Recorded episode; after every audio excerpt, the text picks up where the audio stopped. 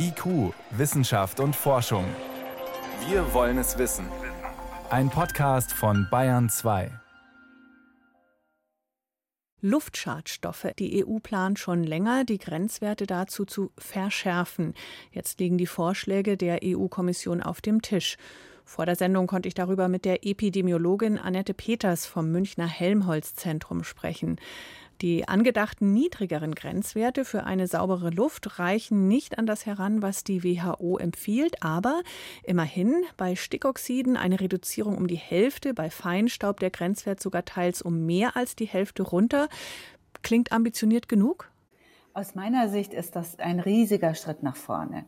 Ein ähm, Wert für den Feinstaub kleiner als 2,5 äh, Mikrometer von 10 Mikrogramm pro Kubikmeter statt 25 ist ein riesiger Schritt nach vorne. Und auch die Reduzierung vom Stickstoffdioxid um die Hälfte des Jahresmittelwerts ist ein richtiger großer Schritt nach vorne.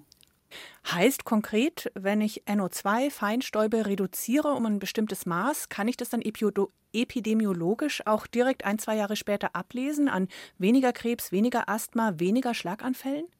Das sind ja große epidemiologische Studien, die zu dieser Festlegung der Grenzwerte geführt haben.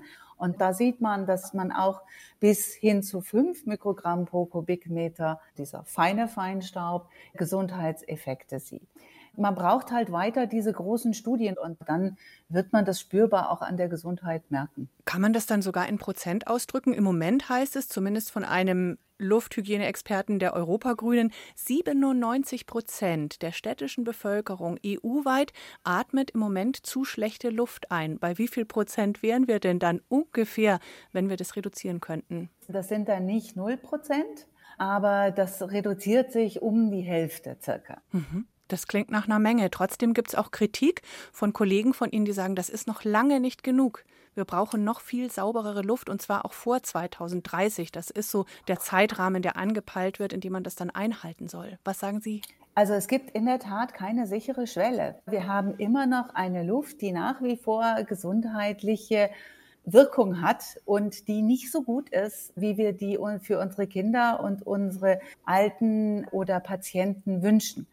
Das heißt, aus meiner Sicht stimmt beides. Es ist ein großer Schritt nach vorne, ist auch ein mutiger Schritt, aber es ist noch nicht genug. Und ich schließe mich dem völlig an, dass 2030 ist noch eine ganze Weile hin. Eigentlich brauchen wir diese Einhaltungen sofort. Und was wir auch brauchen, ist eine Perspektive, wie sozusagen langfristig die von der WHO herausgegebenen Richtwerte erreicht werden sollen. Da sagt die EU-Kommission ja ganz diplomatisch, das müssen die einzelnen Staaten selber hinkriegen, wie sie dahin kommen. Was wäre denn die größte Schraube, an der man drehen kann bei den Stickoxiden und beim Feinstaub? Wo sind die größten Verursacher? Nach wie vor sind die fossilen Brennstoffe ein sehr, sehr großes Problem. Das heißt Verkehr, das heißt aber auch Hausbrand, das heißt auch industrielle Prozesse. Und wir haben ja gerade in Deutschland im Moment ein großes Augenmerk auf unsere Energieversorgung. Und auch da ist es natürlich wichtig, dass das saubere Energie ist und idealerweise aus erneuerbaren Quellen, so dass man eben wirklich keine Luftschadstoffe freisetzt und auch kein CO2 oder andere klimatreibende Gase. Welche Rolle spielt denn die Klimaveränderung bei den Schadstoffen in der Luft und den gesundheitlichen Auswirkungen? Hitze, höhere Temperatur im Sommer? Das ist eine ganz spannende Frage, der meine Kollegin Alexandra Schneider in einem großen EU-Projekt nachgegangen ist. Und dort konnte sie sehr überzeugend zeigen, dass die Auswirkung von Hitze deutlich stärker ist, wenn gleichzeitig eine höhere Luftschadstoffbelastung vorhanden war. Das heißt, wenn der Feinstaub hoch ist und die Stickoxide hoch sind, dann hat man eine größere Auswirkung der Hitze. Umso wichtiger, diese Stoffe wirklich runterzudrücken. Aus unserer Sicht absolut. Ein Begriff, der immer öfter auftaucht in diesem Zusammenhang, heißt Ultrafeinstaub. Können Sie uns dazu noch was sagen? Was ist das denn? Ultrafeinstaub sind die ganz kleinen Partikel, die insbesondere bei Verbrennungsprozessen direkt freigesetzt werden. Und diese ultrafeinen Partikel können tief in die Lunge eindringen und außerdem haben die die Eigenschaften, in Zellen einzudringen und die Lunge zu verlassen. Damit können dann diese ultrafeinen Partikel im gesamten Körper wirken. Und es gibt tierexperimentelle Befunde, die zeigen, dass dann die ultrafeinen Partikel zum Beispiel auch auf das Gehirn wirken. Sie können sogar bis in die Plazenta gelangen und damit haben sie eben auch Auswirkungen, die jetzt unmittelbar über die Lunge und das Herz deutlich hinausgehen und sind deswegen nochmal eine ganz wichtige Gruppe von Luftschadstoffen. Das heißt, je kleiner, desto gefährlicher, habe ich Sie da richtig verstanden? Je kleiner, desto weniger kontrolliert. Für die ultrafeinen Partikel gibt es eben gegenwärtig keine Grenzwerte.